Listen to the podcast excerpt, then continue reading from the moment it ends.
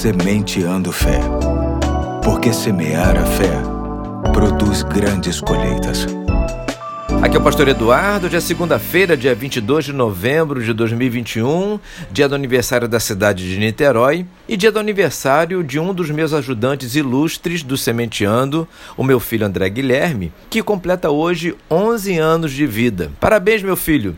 Deus te abençoe com saúde, fé e sabedoria. E para começarmos bem a semana, trago mais uma reflexão extraída e adaptada do livro indescritível Devocionais sobre Deus e a Ciência, que será trazida pelo meu outro ajudante ilustre. Vamos ouvi-la com carinho. Olá, sou Pedro Henrique, sou filho do pastor Eduardo e faço parte da Igreja Batista Fonseca. A mensagem de hoje tem como um título: Não se esqueça do seu descanso. As abelhas são muito ocupadas só para voar. Elas precisam bater as asas 200 vezes por segundo.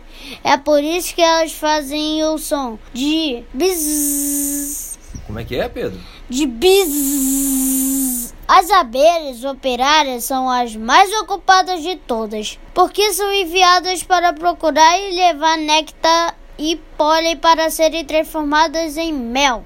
Os especialistas especialistas descobriram que as abelhas fazem 12 viagens de colheita por dia e que visitam entre 50 e 100 flores em cada uma das viagens. Elas trabalham do nascer ao pôr do sol, mas quando se sentem cansadas, tiram uma soneca de 30 segundos. Pode parecer um tempo curto, mas elas não abrem mão do seu descanso para continuar suas tarefas. Claro, é bom trabalhar, é bom brincar, é bom produzir algo, mas também é bom descansar. O nosso corpo precisa dormir. Quando dormimos, o nosso cérebro se prepara para o dia seguinte para as próximas tarefas, arrumando os pensamentos e guardando as coisas que você deve lembrar. Nas crianças, o sono é o tempo em que o corpo produz um hormônio que ajuda a crescer. Mesmo sabendo que Deus não se cansa, encontramos na Bíblia